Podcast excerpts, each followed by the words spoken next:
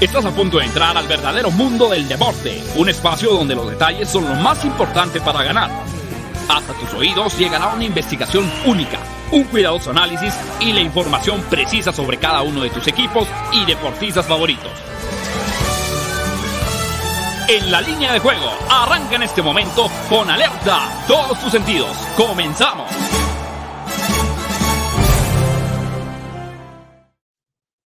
Hola, ¿qué tal? ¿Cómo están? Bienvenidos a En la línea de juego en fusión con Máximo Avance, el programa que tiene que ver con el mundo de las probabilidades, tendencias, estadísticas, la información de manera previa a los eventos deportivos más atractivos a nivel nacional y mundial. Vaya fin de semana, estamos completamente en vivo. Un saludo para la gente que nos sintoniza a través de las diversas plataformas digitales en el 107.3 de FM HD2, la octava Sports con más emociones. También estamos a través de Facebook en el Universal Deportes, en la Octava Sports, en Máximo Avance, en YouTube, en la plataforma de Máximo Avance, en Twitter, en Twitch, así que ya lo saben, por si quieren hacer contacto con nosotros. Fin de semana sensacional porque tenemos la definición de la Fórmula 1. Por primera vez en muchos años, dos pilotos llegan con la esperanza de ser campeones, pero ya la FIA ha dado una advertencia de lo que podría darse en el Gran Premio de Abu Dhabi, la cual tendremos en la transmisión a través de la Octava Sports y en máximo avance con la Watch Party. Pero también tendremos el UFC 269, dos peleas de campeonato, las dos mejores o la mejor eh, peleadora hoy por hoy, libra por libra, estará en Las Vegas. Estaremos haciendo un enlace con uno de nuestros invitados de lujo. Y también, como ustedes ya lo saben, el Derby de Madrid, Real Madrid, Atlético de Madrid y por si fuera poco la definición de la Liga MX. Ayer León le pegó 3 por 2 al Atlas, ahora Atlas le toca recibir este domingo a las 8 de la noche, un partido que seguramente sacará chispas y podría definirse, ¿por qué no?, por la vía de los penaltis. Le saluda Juan Pablo Faril. Abraham Sáenz, ¿cómo estás? Te saludo con mucho gusto, amigo. Hola, ¿qué tal, Juan Pablo? ¿Cómo estás? Mucho gusto. Igualmente, un saludo y un abrazo a todos los que nos escuchan. Estamos en todos lados. Hay mucha acción este fin de semana. Se definen varios campeonatos. Ya lo comentabas, la Fórmula 1 y la Liga MX. Además de toda la acción que viene muy fuerte en Las Vegas con la UFC. Entonces, vamos dándole porque hay, hay mucha, muchas cosas que, que platicar en este evento. Sí, hay muchísima información, como tú bien lo sabes, ya pusimos a trabajar los algoritmos de cuáles son las probabilidades, en eso consiste el programa. Ya si quieren hacernos caso en cuanto, en cuanto a los pronósticos a título personal, pero como ustedes lo saben, ustedes hacen los picks, los pronósticos, participan. Eh, si nos quieren estar escribiendo, adelante, son más que bienvenidos todos sus comentarios. Y tenemos un invitado, un gran invitado, eh, sobre todo especialista. Él ya está en Las Vegas él va a presenciar el UFC 269, que es una de las mejores carteleras del año, con la que cierra el 2021 eh, la gran industria de las artes marciales mixtas, la UFC, y ustedes lo conocen a través de redes sociales como Illuminati. ¿Cómo estás, mi estimado Illuminati? Te saludo con mucho gusto. Muy bien, muchísimas gracias por la invitación. Como dices, ya estamos en Las Vegas madrugando. Vimos el pesaje en la mañana y listos para el evento, que como dices va a ser un eventazo. Oye, qué envidia estar por allá contigo. No, bueno, eh, ahora sí que, qué bárbaro, ¿eh? Te, te, despachaste con la cuchara grande y además muchos especialistas, tú eres uno de ellos, señalan que este es uno de los mejores eventos del año. No me atrevo a decir que es el, del, el, el mejor, porque ya tuvimos en dos ocasiones a Conor McGregor, que es un gran atractivo, pero sí estamos hablando de dos peleas de una gran calidad, ¿no? Sí, y yo pienso que como cartelera es una de las mejores del año. Eh, obviamente las de campeonato son las que más llaman la atención, las que, las que tienen los reflectores, pero tenemos siete, ocho peleas de muy buen nivel. Eh, está Cody Garbrandt, que ya fue campeón en una división, va a pelear por primera vez en 125 libras. Pelea el argentino Santiago Poncinibio. En, en general la cartelera está impresionante.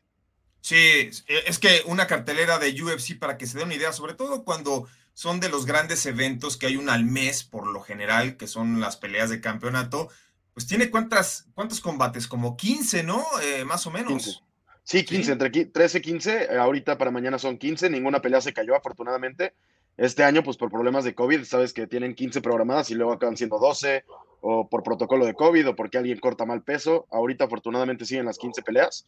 Y algo bueno es que, por así decirlo, estos peleadores, Oliveira, Poirier, Nunes, este, no tienen tantos reflectores, por así decirlo, no son McGregor, entonces no tienen que pagarles tanto y pueden distribuir más el dinero en la cartelera y hacer una cartelera mucho más atractiva. Eso es mucho más importante, como bien señalas. Fíjate, a mí me ha tocado ir a cubrir eh, diferentes eventos de artes marciales mixtas. Tuve la fortuna de entrevistar a Caín Velázquez, al Gallito. Este, por ahí hace unos años, recuerdo que todavía fui con una, este, con una buena amiga, Maki González, este, que ustedes quizá la, ubican como de Exatlón. Y de repente, pues estábamos juntos con, mucha banda y se perdió Maki. Le dijo, oye, ¿dónde te fuiste? Se fue a la zona VIP y anduvo nada más y nada menos que departiendo con Ronaldo el brasileño, que estuvo aquí en México este, para ese combate. Le dijo, oye, le pediste foto, le pediste un autógrafo. Maki todavía no era famosa, ¿no? Este, había sido una gran atleta, pero todavía no entraba a las pruebas de hexatlón. Me dijo, no, pues es que ni lo ubico bien. Y yo le dije, bueno, tiene a Ronaldo enfrente y, no, obviamente Ronaldo el gordito, ¿no? No Cristiano Ronaldo, pero de todos modos para mí es todavía mayor fenómeno. Pero bueno, ¿qué les parece a toda la gente si nos vamos con la agenda del fin de semana? ¿Cuáles son, cuáles son los eventos más atractivos para analizar este fin de semana? Son muchos y tenemos de todo prácticamente. En el básquetbol de la NBA, los soles de Phoenix se enfrentan, esto es hoy, a los Lakers de Los Ángeles a las 9 de la noche. Eh, también tenemos, ah, bueno, ahí tenemos un error, más bien es el eh, Real Madrid contra Atlético de Madrid a las 2 de la tarde, el Gran Premio de Abu Dhabi el domingo a la Fórmula 1 y el Atlas León, que es la gran final pactada el domingo a las 8 de la noche. El otro evento que nos faltó es el UFC 269, que va a estar sensacional. Ahora sí nos vamos con el dato. Y el dato tiene que ver con la Fórmula 1 precisamente, porque resulta que en el Gran Premio de Japón en 1990, Ayrton Senna llegó con ventaja de puntos sobre Alain Prost a la última carrera de la temporada. En la primera curva, Senna chocó a Prost, años después admitiría el propio Senna que fue a propósito, y al quedar ambos fuera de la competencia, el brasileño se coronaba como campeón de la Fórmula 1, pero algo muy importante, si este domingo existe un choque entre Verstappen y Hamilton, es una teoría que se está manejando porque ya ha ocurrido, ¿sí? y sobre todo cuando Senna lo admitió, que fue a propósito, la Fórmula 1 ya advirtió que podría quitar puntos a los pilotos. ¿Cómo ve esta situación, Abraham? Porque pues mucho se ha hablado, incluso los medios sensacionalistas británicos dicen, Verstappen, ya sabemos por dónde vas, no te vayas a, ir por el camino fácil, porque un choque entre ambos, en teoría, le da el título a Max Verstappen.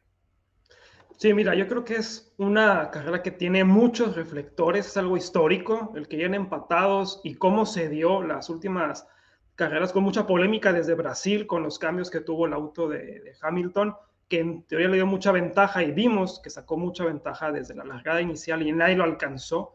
Ahorita está todo mundo, la, FIA, los medios de comunicación, esperando a cómo será este cierre. Me juega mucho aquel campeonato del 76 con, con Nicky Lauda, que fue bastante polémico, que también hubo al final muchas, muchas dudas en cuanto a si fue algo ético o no lo que sucedió. Ahorita yo creo que Verstappen tiene todo para luchar. Sí, ha batallado últimamente en, en alcanzar en velocidad a los dos Mercedes, tanto Valtteri Bottas como Lewis Hamilton han tenido mucha ventaja con sus autos. Checo ha tenido muchos, muchos problemas, han hecho cambios en él, en su, en su vehículo, para ver si funcionaban y después replicar eso en el auto de Verstappen. Pero no le funcionó en las curvas, batalló mucho, le bajó velocidad y al final ni siquiera acabó la carrera. Yo creo que en esta ocasión Mercedes tiene todo para haber remontado un título que tenía en las manos Verstappen y parece que se le está escapando. Sí, esa es una realidad porque tú fuiste al Gran Premio de México y cuando termina esa competencia, esa carrera que gana Max Verstappen, que de hecho fue una fiesta para Red Bull, hacen el 1-3, eh, todo parecía indicar que, el equipo de Red Bull, o por lo menos Verstappen ya tendría asegurado eh, medio título. Y la realidad es que a partir del siguiente Gran Premio, que fue en Brasil, algo hubo algo hubo en el auto de Lewis Hamilton que empezó a volar, literal, a volar, no solamente a ganar, sino a desbancar a todo mundo que ha elevado muchas suspicacias, se hablaba del cambio de motor, pero la realidad es que las últimas tres grandes carreras las ha ganado hasta cierta, con cierta facilidad Lewis Hamilton. Ahora, llega en mejores condiciones, Lewis Hamilton, ¿están de acuerdo, no? Sí, sin duda. O sea, en la última carrera le sacó 21.8 segundos a Verstappen, que es un mundo de, de, diferencia. Ahí vemos cómo sí tiene alguna ventaja que dirán lo que digan, que todo es legal, que ahora sí está en, en regla o no sé. Pero digo, es histórico también que he sabido que de repente han dado este tipo de polémicas y al final del campeonato sale que sí hubo alguna mejora, que alguna auditoría saldrá, pero de momento, a como está volando Hamilton, yo creo que prácticamente se lo lleva, está menos 200 que se lleva este, este gran premio. A mí de este lado yo creo que ambos Mercedes se van a estar colando en, en el podio, está menos 138. Para mí yo creo que eso sería el, el, el pick que me gusta para, este, para esta carrera. Bueno, y Illuminati, ¿cómo ves? Eh, no sé si, si sea tu fuerte la Fórmula 1. Sabemos que le pegas al hockey de la NHL, obviamente las artes marciales mixtas, al fútbol, pero en este sentido, ¿tú en quién pondrías tu confianza tomando en cuenta la inercia con la que llega Lewis Hamilton, las ganas que puede tener Max Verstappen, pero también muchos están señalando a Checo Pérez y a Valtteri Bottas como los coequiperos que podrían ser los conejillos de India, esperemos que no este, ¿Cómo ves esta carrera? Digo, a mí en general en los deportes no me gusta mucho pensar en la polémica, en, el juego amañado, en el juego sucio. Eh, hay mucha especulación. Yo siempre procuro apostar donde veo un momio de valor. Aquí para mí el valor está en Verstappen.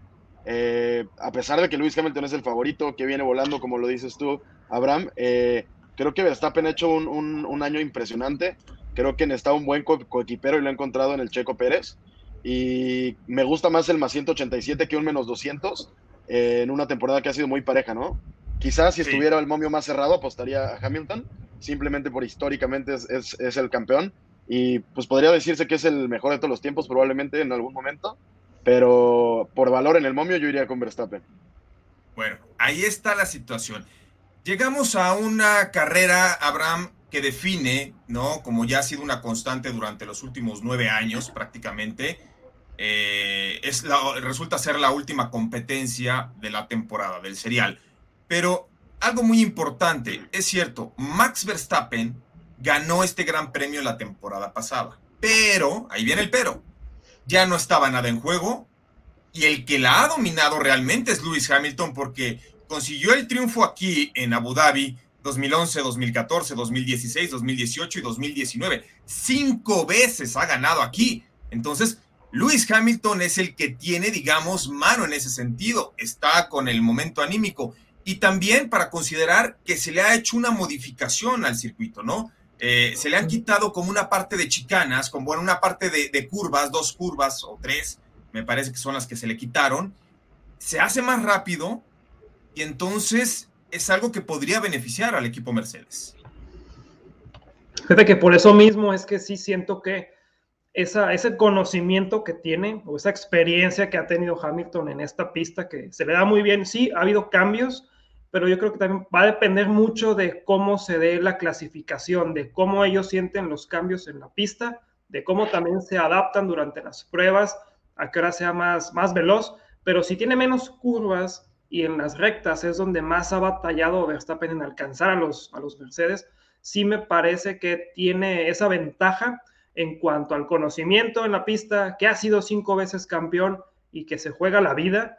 Yo creo que en esta ocasión Hamilton tiene esa, esa ventaja y con la advertencia de que si hay un choque, tendrá que ser muy cuidadoso también este Max en lo que estará haciendo, ya que será, pues estarán todos los ojos de todo el mundo sobre, sobre él.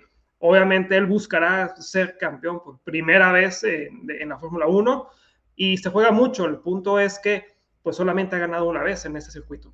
Sí, bueno, ¿cómo están las líneas? Ustedes ya, ya lo saben, ya lo hemos dicho. Eh, Hamilton paga menos 200 cuando todavía, ojo, no se sabe eh, la parrilla de salida. Las clasificatorias van a estar mañana, van a ser mañana, pero miren, así están las cuotas en este momento. Viernes en vivo, por si quieren pronosticar, Lewis Hamilton menos 200, Max Verstappen más 187, Valtteri Bottas más 1400, eh, Checo Pérez más 2.800, Charles Leclerc más 8.000, Lando Norris más 10.000 y Pierre Gasly, que ya incluso este año ganó un gran premio con una cuota de más 50.000, es eh, pues uno de los candidatos, no realmente los que acaparan la atención, pero que existen obviamente algunas probabilidades mínimas. ¿Cómo le ha ido a Checo Pérez históricamente en Abu Dhabi? Eh, pues no muy bien. La verdad es que eh, ha finalizado sobre todo séptimo lugar en 2019. El año pasado abandonó. fue octavo en 2018. Fue octavo en 2016 quinto en 2015, que fue su mejor eh, lugar en este gran premio. Entonces, y así están las proposiciones para Checo Pérez. ¿Alguna les late, Illuminati? ¿Te gusta algo para Checo Pérez? me gusta la, proposición de que va a ser líder eh, después de cualquier vuelta. Esa, me gusta bastante.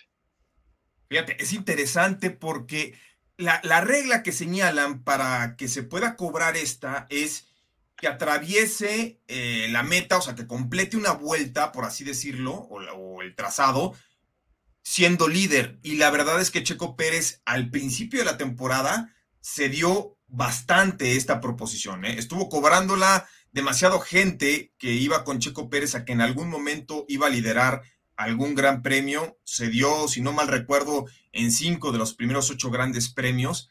Ya después no lo fue tanto pero bueno, así está la situación en cuanto a la Fórmula 1. Tenemos mensajes, a ver si nuestra productora Jessica Villegas nos hace el favor de eh, colocarlos aquí en, en, pantalla para empezar a leerlos. Beto Munguía dice, eventazo ese UFC 269 hasta en preliminares el No Love Guard Band. No, pues quédate con nosotros, Beto, porque ahorita en la siguiente media hora del programa vamos a discernir, pero sabroso, ¿eh? El UFC 269. Saludos, Beto. Eh, Pix Ganadores dice, ¿quiénes son sus favoritos para el UFC? Voy con Oliveira y Núñez. Eh, bueno, pues en un momento más estaremos diciendo cómo se espera estos dos grandes combates. Que ojo, tienen muchos, muchas eh, peleas importantes, pero son dos de campeonato y como ustedes lo saben, las de campeonato son pactadas a cinco rounds, así que incluso la línea de los totales puede variar un poco más. Eh, Héctor Soto, buen día a todos. Ya es viernes, perdieron mis Steelers, pero la NHL sí deja ahí bien. Mi estimado Héctor Soto, no es por nada. Qué bueno que ya te has hecho fan de la NHL, porque la NHL creo que este año hemos dado 10 picks y le hemos pegado a 9. Entonces, eh, sabemos que no analizamos todos los días la NHL, pero yo siempre lo he dicho desde que mi época de Oddsmaker hace 20 años, que si uno le sabe al hockey, específicamente a la NHL, es donde más fácil es hacer dinero, o sea, pronosticar, donde, donde la estadística, digamos, no va tan alejada de los algoritmos de manera previa. Es decir, eh, la campana de Gauss, que tiene una variante de estadística eh, ya fija, es muy fácil encontrar el punto medio. Eh, ¿Qué más? Bueno, lo de José Ramírez, ayer los acereros nos hicieron perder a todos, hoy nos reponemos banda, saludos José Ramírez. Ayer fui, ayer fui, fue pico homologado. Steelers. Arturo Carlos estuvo en la transmisión oficial. De hecho, me dijo, oye, te lanzas de nueva cuenta porque este, me invitaron el domingo pasado a narrar a los Steelers en español y me habían invitado ayer también, pero ya, bueno, pues este, dije, no, ya dos veces seguidas son muchas. Y bueno, los Steelers al final cayeron. Carlos Rossetti, vamos con Gasly para ver si en lugar de pavo y sidra cenamos langosta y champán. No, y Pierre Gasly ya sabe lo que es hacer a sus apostadores completamente millonarios, ¿eh? Más 50 mil ya cobró Pierre Gasly. Eh, nos vamos con. Antes de irnos a. Ah, no tenemos pausa, hoy no tenemos pausa. Eh, nos vamos con el derby, pero bueno, ya al final, mañana vamos a dar un un adelanto de cómo se han dado las primeras pruebas de la Fórmula 1, algo que tengamos con mayor certidumbre, pero uno de los partidos más atractivos que hay este fin de semana, sin duda alguna, es el Derby de Madrid, ¿no? El Real Madrid contra Atlético de Madrid, donde el Real Madrid está pagando más 105, el Atlético de Madrid más 260, el empate más 250, las altas con una probabilidad del 60%, pero, aquí viene el pero, en partidos de liga, Real Madrid acumula cuatro victorias y seis empates en sus últimos diez contra el Atlético de Madrid, pero el under de 2.5 se dio en ocho de los nueve compromisos previos de liga. A ver, Illuminati, ¿cómo ves este partido? ¿Qué te gusta? Porque el Real Madrid está jugando muy bien. De hecho, ya he encontrado una racha espectacular con Carleto Ancelotti en esta segunda temporada eh, con él en el mando. Y ya son nueve victorias consecutivas en partidos oficiales, anotando 20 goles por solamente cinco recibidos. ¿Qué te gusta para este derby madrileño? Sí, a mí me gusta mucho las, el under de 2.5. Eh, normalmente los partidos son, pues yo podría decir que hasta de miedo no quieren perder los equipos. Casi todos esos partidos eh, terminan empate. En empate también me gusta bastante. Eh, creo que el Real Madrid sí está jugando bien, está jugando mejor que el Atlético de Madrid, está en mejor forma. Sin embargo, el Atlético del Cholo me gusta mucho el plantel. Creo que no se, no se han encontrado mucho esta temporada, pero en estos partidos normalmente se crecen, juegan con mucha garra, que es algo que caracteriza a este equipo. Entonces el under me gusta bastante y el empate creo que le podría meter también algo, más 250 no, no, no lo desprecio. Ahora, a ver, en este caso también hay que, hay que ver lo del Cholo, ¿no? Que viene de un triunfo muy importante, el cual contra todos los pronósticos los coloca en la siguiente fase de la Champions porque se hablaba del Milan que iba ganando en su momento al, Liverpool, eh, el Porto estaba jugando muy bien la fase de grupos eh, jugó muy bien el primer tiempo contra el Atlético de Madrid y al final del día son los colchoneros los que avanzan. Pero no sé si ustedes les den la impresión de que este Atlético de Madrid, pues como que se está saliendo un poquito del, del guacal de lo que nos ha acostumbrado el Cholo Simeone. Y es un Atlético de Madrid más propositivo, que tiene mucha llegada, es cierto, pero también le están llegando, ¿no? Eh, este Atlético de Madrid viene de derrotar, ya decíamos, 3 por 1 al Porto, pero ha perdido tres de sus últimos siete compromisos. A ver, Abraham, ¿a ti qué te gusta? Las altas están en dos y medio, pocos o muchos goles, pero sobre todo el Real Madrid no le ves valor con, una, con un momio positivo, en este caso más 105. Fíjate que sí, sí he estado viendo que últimamente el Atlético de Madrid como que ha dejado un poco esa imagen de, de ser muy defensivo, de estar cuidando mucho las ventajas que tiene de hecho, en los últimos 10 partidos que ha tenido, en 6 se dio el ambos anotan. Y de igual manera, enfrente el Real Madrid sí tiene 9 victorias, que es una super racha, pero en 5 de ellos también le metieron gol. Para mí yo creo que siendo un derby, que todo lo demás no cuenta y al final de cuentas este, es, es muy pasional y nadie lo quiere perder, sí me gusta mucho el empate o el ambos anotan que está a menos 125. Yo creo que será un partido más abierto de lo que estamos acostumbrados, que últimamente entre estos dos se da mucho el under de, o las bajas de 2.5, pero en esta ocasión yo creo que sí se van a ir mínimo, no se van en blanco, o sea, sí, sí va a haber acción en, ambas, en ambas porterías y tal vez aún está en duda si juega o no Luis Suárez, si en dado caso llega entre el uruguayo, pues pone un poco más la presión sobre la defensa y por ahí tal vez Griezmann o, alguien más tome ventaja de eso. Sí, lo, de, lo del Atlético de Madrid también es interesante, ¿no? Sabemos lo de Luis Suárez y Antoine Grisman que juntos hacen una dupla extraordinaria. Eh, tan es así que Grisman es un eh, jugador muy hecho al estilo del Atlético de Madrid. Eh, ya conocíamos su gran talento desde que estaba con la Real Sociedad y hacía pareja con Carlos Vela, pero en esta, cuando llega al Atlético de Madrid se convierte en un referente, va al Barcelona y también hemos hablado, ¿no? De lo que en su momento representa eh, lo complicado que es jugar para el Barcelona, sobre todo con aquel Barcelona de Guardiola. Yo sé que fue esto en años posteriores, lo de Antoine Grisman, pero esa escuela que trabaja la masía y las fuerzas básicas del Barcelona no son fácil de llegar. Le costó mucho trabajo a Grisman, le ha costado o le costó mucho trabajo a Zlatan Ibrahimovic, ¿no? Cuando fue un refuerzo de lujo con el Barcelona, también jamás se adaptó. Eh, por ahí Thierry Henry también confesó en entrevistas posteriores que le costó muchísimo eh, trabajo el llegar a un Barcelona, entonces no es fácil triunfar con este equipo catalán que, dicho sea de paso, quedó eliminado de la Champions League para irse a la Europa League. Las probabilidades, las probabilidades de mercado de apuestas nos dicen que el 48% eh, son para que gane el Real Madrid, 23% el Atlético de Madrid y el 29% a que se dé el empate, un 60% las altas, eso es lo que arrojan los algoritmos, y 40% las bajas.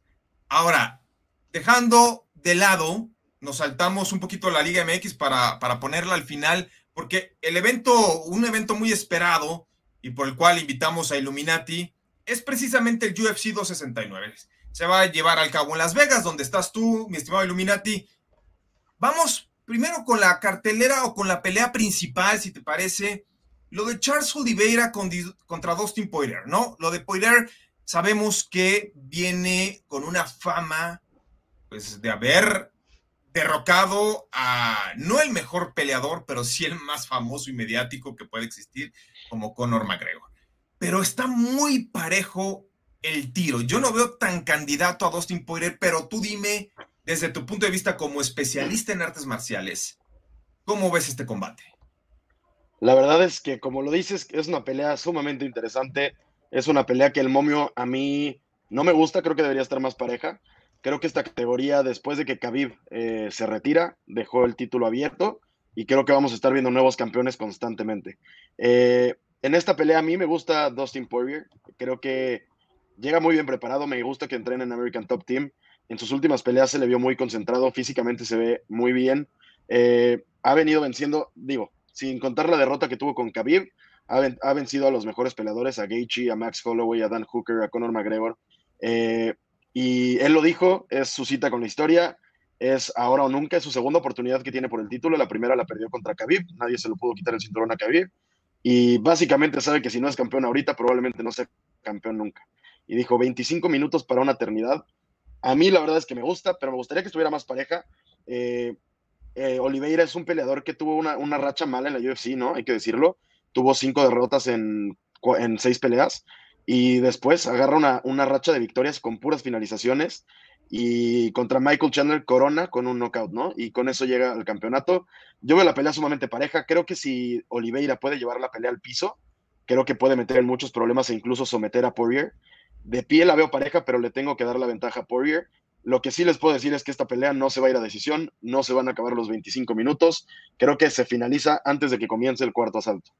Ah, eso, es lo importante. Y eso porque también eh, aquí están ubicadas la línea de los totales en dos y medio. Hay, estuve leyendo muchos análisis, obviamente. Eh, los algoritmos señalan que debe rebasar las altas del 2.5, ¿no?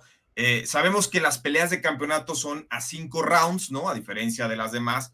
Estas son las probabilidades matemáticas eh, por ahí tiene 59%, Oliveira 41%, las altas 56%. Ojo, es de 2.5 rounds. Ahora, quiero que me expliques, Illuminati, con lo de Charles Oliveira, porque no sé si es algo, ya es como un, ya, valga la redundancia, que sea un común denominador, porque vemos a grandes campeones de la UFC en diferentes categorías que empiezan a tener su mejor momento a partir de los 31, 32, 36, 38 años.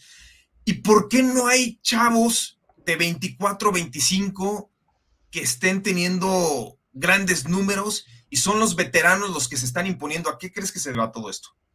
Uf, yo creo que es complicadísimo llegar a la UFC.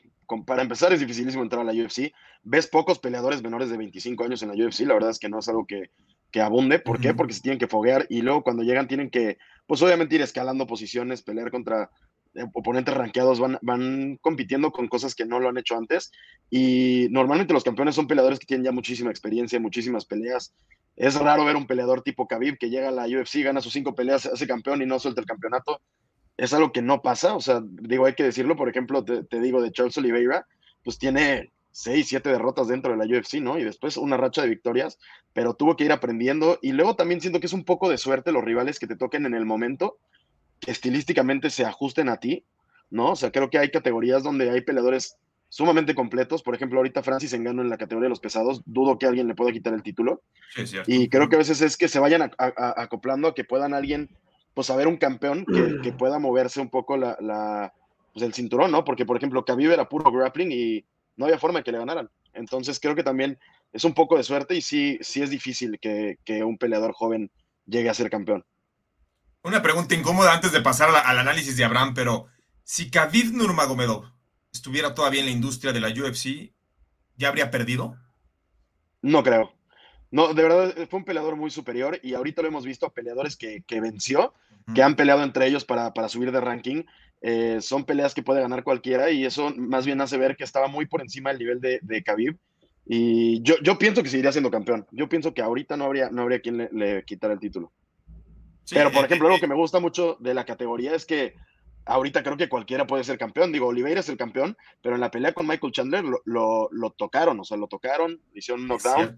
Este, Gaethje, ahorita que peleó con Chandler, pudo haber ganado cualquiera por finalización. La pelea de mañana creo que la puede ganar cualquiera. Me gusta Poirier, pero creo que la puede ganar cualquiera. Entonces es una división muy interesante, se puso muy divertida. Creo que cualquiera le puede ganar cualquiera, el del top 5. Ahora, algo importante, eh, Oliveira como underdog en las apuestas venció a Tony Ferguson con una cuota de más 160 por decisión unánime, pero perdió contra Ricardo Lamas al cerrar más 110, perdió contra Anthony Peris, ¿no? Más 150 y sucumbió ante Max Holloway, que estaba más 215. Entonces, eh, pues es, es complicado ver a un Charles Oliveira que salga underdog, pero eh, también no está tan sencillo la situación para un brasileño que se va a enfrentar a un tipo que está enrachado, que tiene con, llega con un extraordinario momento, pero que ya también sabe lo que es perder, como el caso de Dustin Poirier, y lo hizo precisamente hasta Khabib Nurmagomedov. Eh, también le damos la bienvenida a Sebastián Cortés, eh, Sebas, no hombre, qué, qué buena flojera te cargas. No, jamás, jamás, jamás. Pues vengo a que me iluminen porque mi McGregor perdió varias veces contra ese Poireir. A ver, mira, le voy a decir a Illuminati qué fue lo que ocurrió. Sebastián Cortés es un tipo que está muy bien relacionado con las artes marciales y con el boxeo. De hecho, fue representante de boxeadores, eh, fue boxeador en su momento, pero él juraba que Conor McGregor iba a destrozar a Dustin Poirier. Y nos hizo perder una gran cantidad de dinero, pero no nada más eso, sino que en la revancha dice, ya todo el mundo le dijimos, oye, Sebas, ¿estás consciente que ya ni siquiera es favorito McGregor? Ya el favorito es Poirier. No, pues métale a McGregor. A ver, a ver, Sebas, quiero escuchar, me voy a escuchar que des ante, en contra a Poirier. cosas. Una, la primer pelea te la doy. Simplemente no fui el único. El 99.99% de, de las apuestas y del dinero estaba con McGregor. O sea, mi lógica era correcta. Ok. En la segunda pelea, si alguien me hubiera dicho que el señor estaba lesionado, Bueno, eso sí, ocultó, hubiera, ¿no? Información. hubiera sido otra cosa. Que ojo, ¿eh? Si no se lesiona, no se, no se rompe lo que se rompió en el tobillo en esa pelea, no hubiera ganado tan fácil Poirier, ¿eh? O sea, tampoco estaba tan descabellado mi este tema. Al final de cuentas, eh, entiendo, me ganó el fanatismo por McGregor. McGregor hoy, su mente está en otro lado, ¿no? Pero ojo, y está, mu- es- está muy sencillo. McGregor es el efecto Poirier y muchos tienen el efecto de lo que es Terence Crawford en el boxeo. Terence Crawford es el mejor libra por libra en el boxeo, mejor que el Canelo, ¿eh? ¿Cuál es su tema? No vende pay-per-views. No vende nada de pay-per-views. Juega en Ohio, pelea en Ohio, llena una arena, puede vender el boletaje a lo que él quiera, pero no vende pay-per-views. Y la UFC hoy en día está pasando por eso. Sin McGregor no venden arriba del millón de pay-per-views. Bueno, sí, pero y, y sin Khabib, ¿no? También Nurmagomedov No, era... ni siquiera Khabib vendía el millón de pay-per-views. Bueno, ni pero es que McGregor Khabib. sí estaba en otro nivel Entonces, en cuanto a ¿Qué está pasando? Estoy de acuerdo, es una de las divisiones más cerradas, pero al final mi miedo de apostarle a Poirier en esta pelea es que viene de pelear al más alto nivel y de prepararse para el más alto nivel que debería de prepararse de igual manera para esta, se debió haber preparado igual para pero quién sabe si lo haya hecho, A ver, bueno, porque a ver, le Abraham, ganó al mejor Fíjate que yo quisiera que saber ahí, en cuanto a lo de McGregor y Poirier, ¿con qué fuiste tú, Illuminati? ¿También te fuiste con McGregor o te fuiste con Poirier? La primera pelea, la que fue en Abu Dhabi, me fui con McGregor. La segunda, que fue en Las Vegas, que también vine, me fui con Poirier. Sí, sí, sí. Por eso Y, dije, bueno, y creo que era la, la, segunda lógica, me ¿no? ganó el fanatismo, la Sí, segunda me ganó no, el bueno. fanatismo. La, la verdad es que en la, en la primera a mí me gustaba, era el regreso también de McGregor, como que todos queríamos verlo. Las últimas este, peleas que habíamos visto de él, pues la verdad es que hizo ver muchas cosas muy fácil. Eh, yo esperaba ese McGregor, cuando lo vi ahí, Dije, creo que ya está en otra cosa. Y ahorita, si me apuras, viendo el ranking de la división, creo que no le gana a ninguno dentro del top 10. Así te la pongo. Ya sin fanatismo, y créeme que soy súper aficionado de McGregor, ¿eh? fue de mis peleados favoritos. No, e, estoy totalmente de acuerdo. O sea, lo que tenía McGregor es que McGregor se reinventó. O sea, le tocaba pelear lucha. El güey ajustaba toda su técnica para hacer lucha. Era de los pocos peleadores, y es lo que yo te decía, Khabib nunca en la vida va a poder subir de división, porque su fuerte es la lucha, y para la lucha tienes que tener el peso, tienes que tener ciertas cosas acomodadas. Si, subes de, si sube de, de categoría ya no tiene la ventaja del peso, de la estatura y ciertas cosas que puede manejar. McGregor es otro mundo que su, podía pelear boxeo, podía pelear kickboxing, podía pelear lucha y en todo era relativamente bueno. No estoy diciendo que sea el mejor en todo, pero eso le permitía subir y bajar de divisiones. o sea, era ser un, peleador versátil. Muy completo, muy completo. E, en todo era bueno, en nada era extraordinario, pero era un imán, ¿no? Y se adecuaba a las circunstancias. Me queda claro que la carrera de Conor McGregor en este momento, y como lo dice Illuminati, creo que tú también debes estar de acuerdo, Sebas, ya no, ya no pertenece a la UFC. Podrá dedicarse a otras cosas, pero es distinto ya que aspire a una pelea por campeonato en estas circunstancias. Y para esta pelea me gustan las altas, ¿eh? Esta pelea se ve a, eso quiero ir. A eso quiero ir. Ahorita voy a ir con Abraham y les voy a hacer, los voy a, comprometer con el pronóstico eh, para que la banda más o menos se dé una idea de qué les gusta eh, de, en cuanto al ganador, pero sobre todo también en cuanto a las altas y bajas. A ver, Abraham, ¿tú qué lectura le das a este compromiso? Fíjate que en esta ocasión voy a confiar en lo que trae Illuminati. Este, si no, no voy a batallar tanto, no me va a quedar tanto la cabeza. Y también viendo que no cubre muy bien o no se le da tanto el ser underdog Oliveira y el momio también. Si fuera un poco más cerrado, creo que tal vez sí tendría algo de valor. En 130 o para arriba se ve aquí que, no, no, no cubre con ese papel de dar mucho las, las grandes sorpresas. Para mí yo creo que sí se lo va a estar llevando Poirier y que sería, hay una, una opción en la que tú puedes elegir cómo es se acaba la, la pelea, ¿no? En este caso sería en la opción de dos, dos Poirier gana por KO o, o KO técnico eh, o descalificado, que será más 140. Yo creo que no se van a ir a la, a la decisión y se va a acabar antes esta pelea. Esa me gusta. A ver, esa me gusta. A ver, Empezamos con Illuminati porque es el especialista y lo mandamos por delante a ver si le copiamos. Bueno, a ver, Illuminati. Tres pronósticos es quién gana, la vía por la que gana, ¿no? Y sobre todo te vamos a comprender las altas y bajas de 2.5. ¿Qué te gustan de esos tres? Pues mira, aquí en la pelea, eh, como les comenté, a mí me gusta Poirier. Eh, creo que gana por finalización. Lo aposté yo en menos 120, ahorita está menos 160. Eso me gusta. En menos 160 no lo apostaría porque veo la pelea muy pareja. El menos 120 me pareció el momio ideal para esa pelea. Eh, creo que gana por vía del knockout. Eh, son dos peleadores que vienen enrachados, vienen finalizando. Eh, Oliveira ha perdido seis peleas. sus seis peleas, creo que cinco las ha perdido por finalización. Poirier, igual de todas sus derrotas, solo una no ha sido por finalización. Entonces yo voy a ir con el under de 2.5 y con, con con Poirier por finalización, por knockout. Ah, gusta. 2.5 el under, ¿eh? Se arriesga. A ver, a ver, Sebas. Oye, qué duro. Picks eh. para esta pelea principal de campeonato. Qué duro. Ya, y si ya no me quiero comprometer. No, no, sí. Aviéntalo, aviéntalo. No, mira, yo voy a ir con Poirier. Al final de cuentas, tienes que ir con el que es mejor hoy en día y es Poirier. Pero sí me gustan las altas, independientemente de que hayan tenido finalizaciones, sobre todo por su misión, varios me gustan mucho para que aguanten mucho golpe. Y, creo que la pelea va a estar de pie, eh, sobre todo de parte de Poirier, siendo el campeón, va a tener que salir a cuidarse un poquito más. Me, gusta que, me gustan las altas. Yo creo que va a venir el knockout de Poirier, pero viene en el tercer round al final o al principio del cuarto round. Ay, mira, es muy, muy parecido al como yo lo veo, pero bien, este, a ver, Abraham, ¿tú qué dices para esta pelea por el título de los pesos ligeros? Fíjate que en cuanto a cómo han estado acabando sus peleas, creo que la tendencia se puede ir también aquí a, cubrir.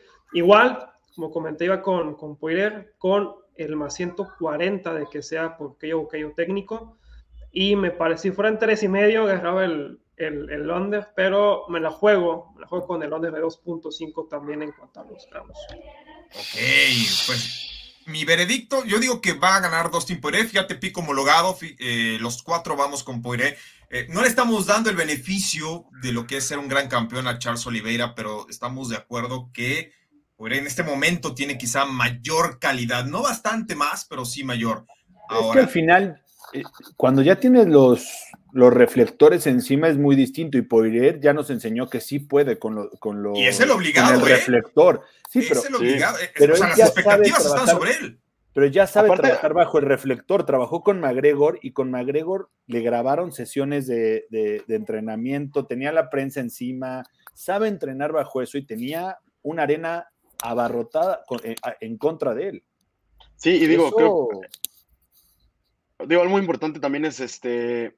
Poirier no es campeón, y ahora sí suena, suena como cliché, pero no es campeón ahorita porque no quiere. Cuando vence a McGregor, le ofrecen la pelea de título y dice, no, yo quiero la trilogía con McGregor, obviamente porque le iban a pagar mucho mejor, porque pues trae ahí la cosquilla de que ganó una, ganó una, a ver quién gana la tercera, pero él era el que iba a pelear por el, por el título originalmente. Eh, viene de American Top Team, que es un gimnasio que tiene a Amanda Nunes, que tiene pues, a los mejores peleadores del momento, y, y yo sí lo veo superior, nada más que te digo, menos 160 ya no me encanta, porque a Oliveira es un peleador que si te lleva al piso, que digo, Poirier ha demostrado que tiene buena defensa contra el derribo, pero si te lleva al piso, un sometimiento no, no queda fuera de, juego. Eh, a, eso quiero ir. Desde mi perspectiva, eh, sí va a ganar Poirier, pero Oliveira no va a ser fácil. Oliveira no se va a entregar como lo hizo Conor McGregor, ¿no? McGregor es un showman. McGregor estaba obligado más allá de que su gran técnica y lo que representa para las artes marciales, McGregor estaba obligado con el público. No podíamos ver a un McGregor tan descarado yendo hacia atrás.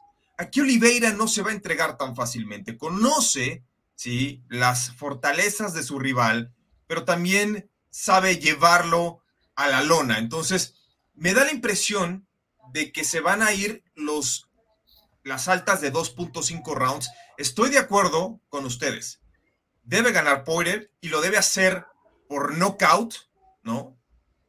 Pero para mí que va a ser entre el round 2.5, o sea, que se vayan a las altas, y el 4.5. No van a llegar a la decisión unánime, pero puede ser un knockout. También me gusta para que sea en el tercer round, por ejemplo, o en el cuarto round, que ya no llegue al quinto, pero que sí lo finalice en el cuarto o en el tercero. O sea, le va a costar trabajo, no va a ser tan fácil, pero al final del día sí se debe...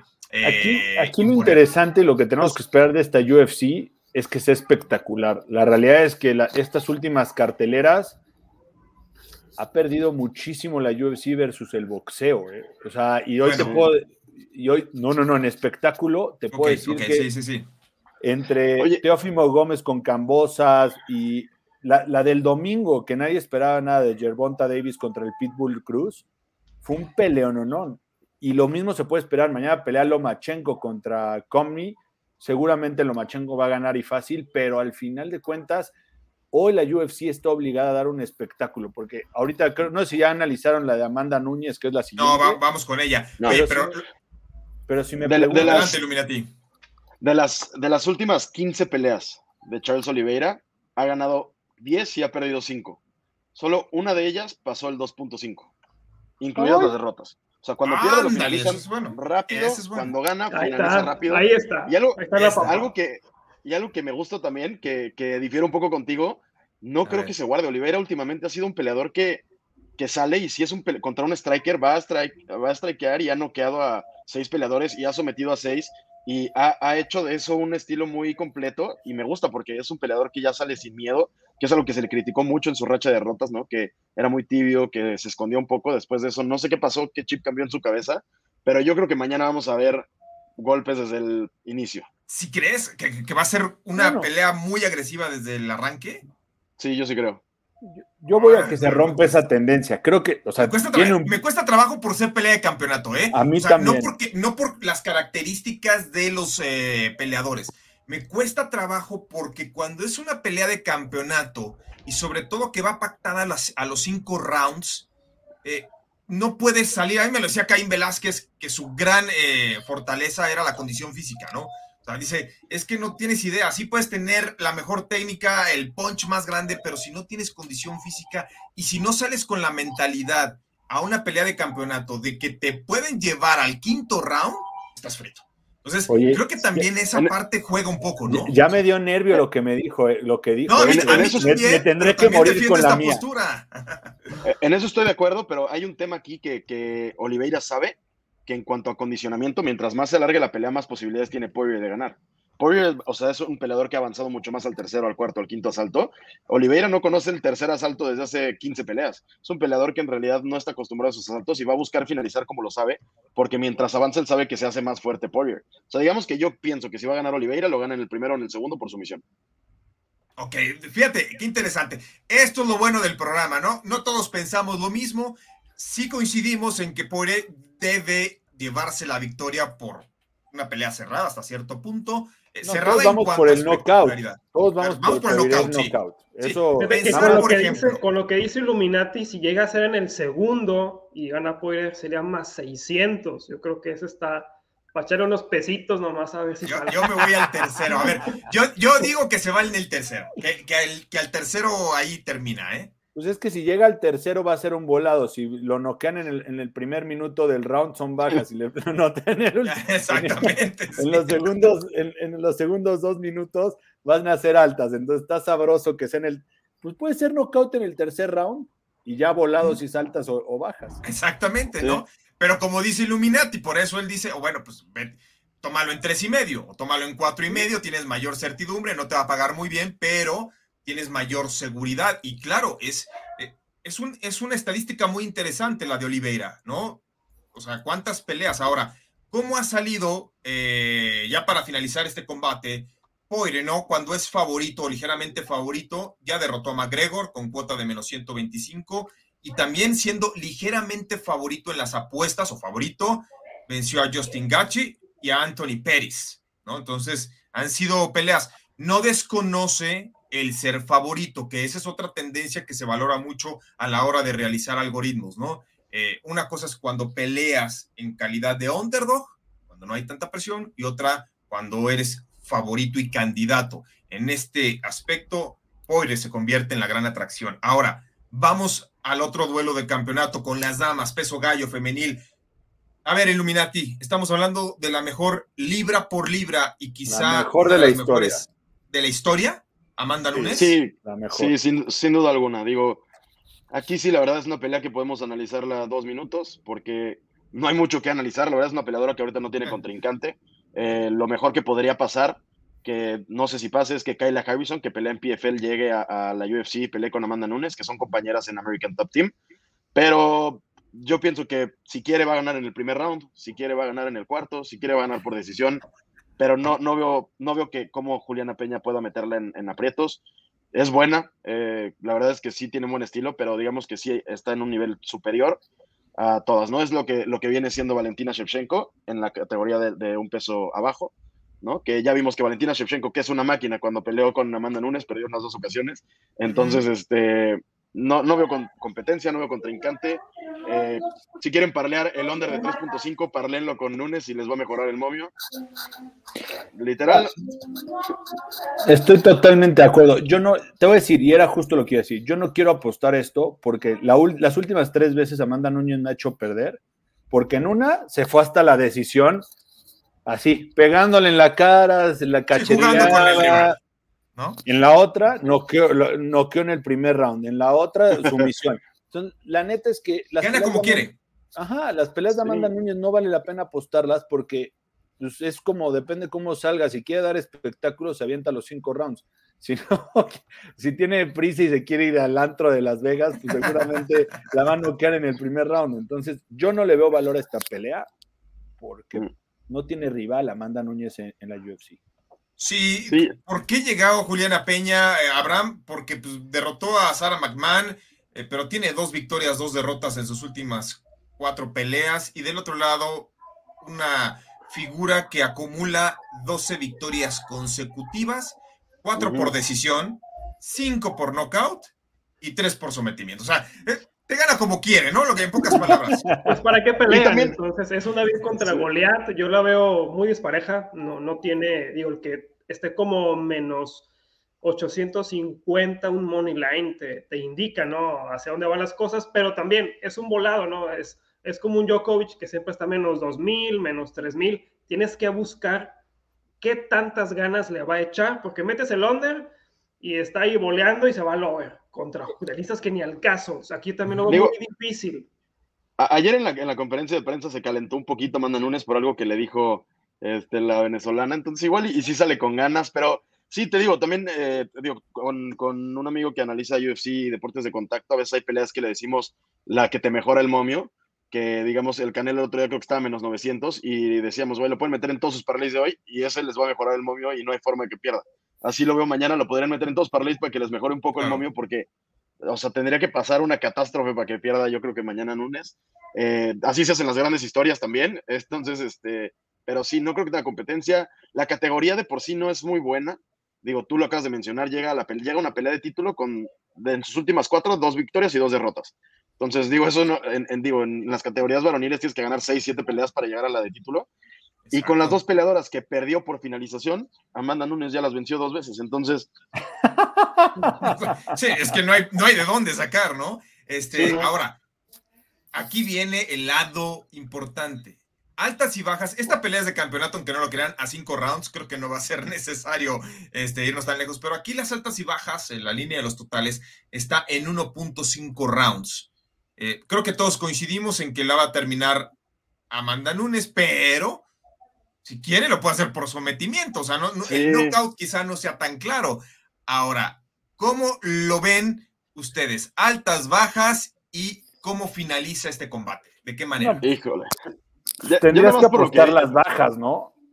Sí, yo también pienso, pero igual coincido con lo que dijo Sebas, ¿no? Que pues no tiene tanto valor porque va a salir, si, si sale bien, lo acaba, te lo prometo, en los primeros tres minutos, pero si quiere como llevárselo un poco más relajada y, y decir, bueno, ese campeonato va a darle tres rounds a esta chava, pues igual y se va a mover y la finaliza en el tercero.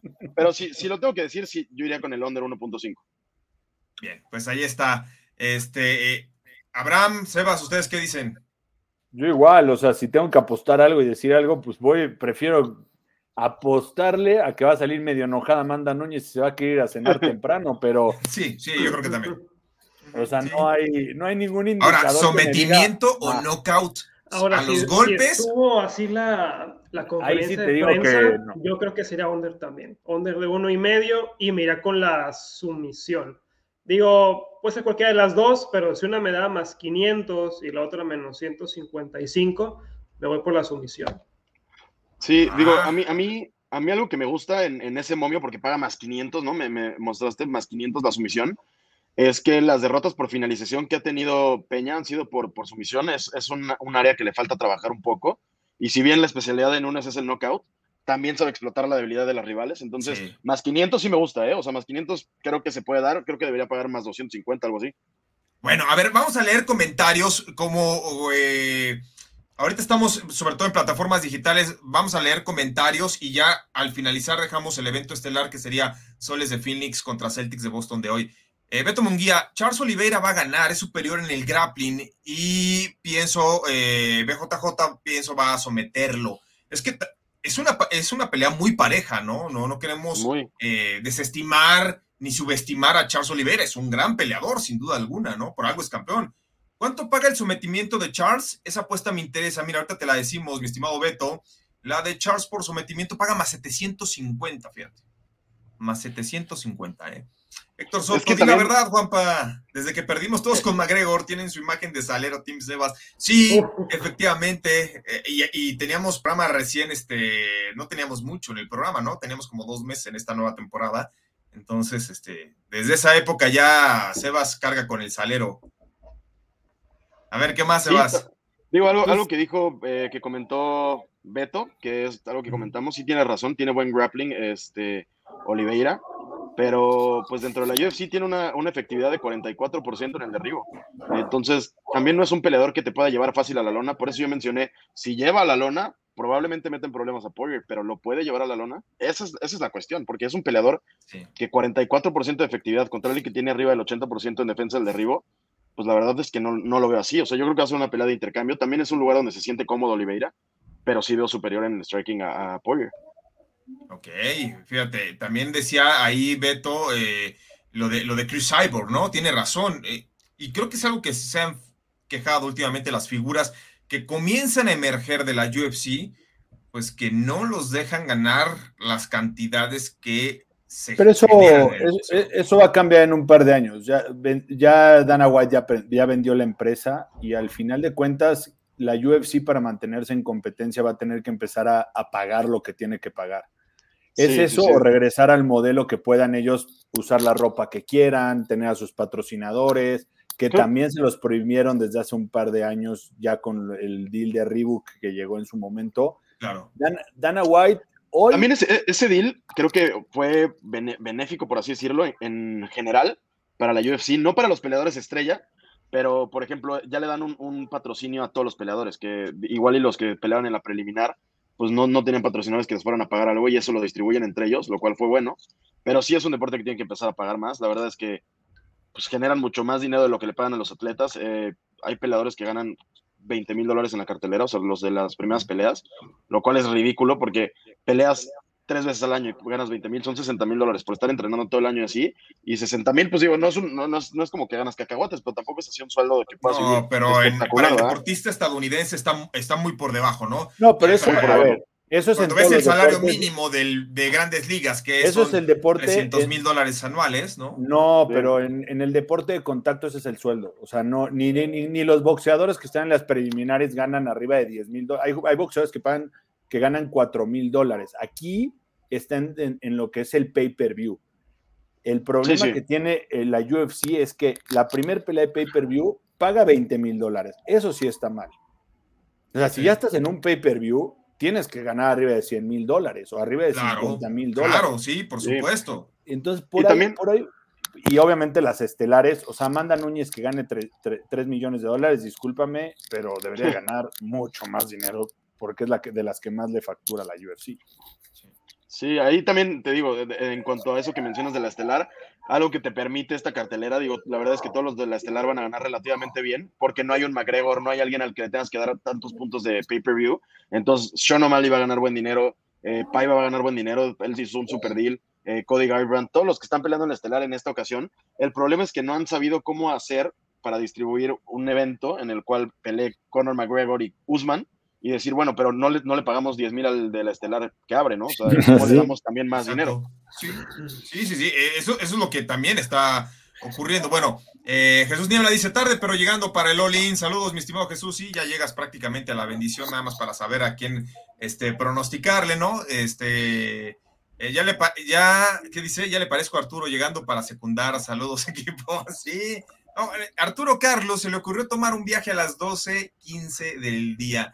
Vaya forma tan irresponsable de desentenderse del programa. Pero bueno, eh, prácticamente eh, vayan a mercadoapuestas.com. Ahí está el análisis del Sons contra Celtics. ¿Te gusta? Rápidamente, Sebas, algo para este partido del Soles de Phoenix contra Celtics. A mí me encantan los Soles de Phoenix.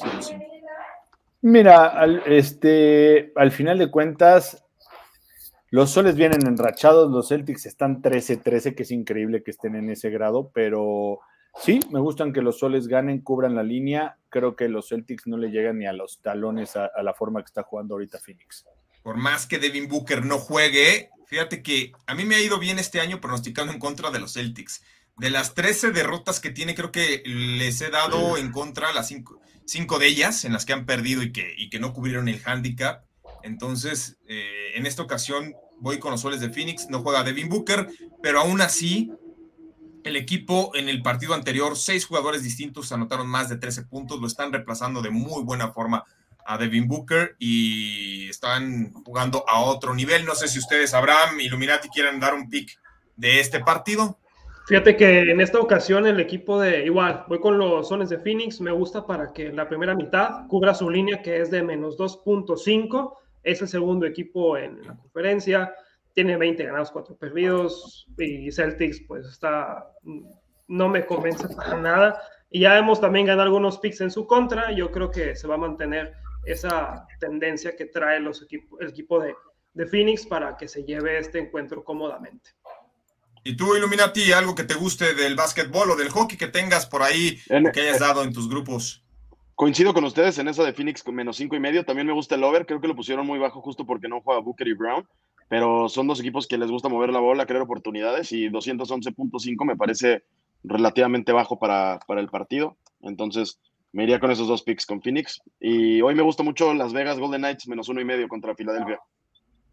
Ay, Las Vegas, que tanto nos ha dado a ganar las últimas temporadas, pero que este año creo, que están padeciendo lo de Mark Fleury. ¿eh?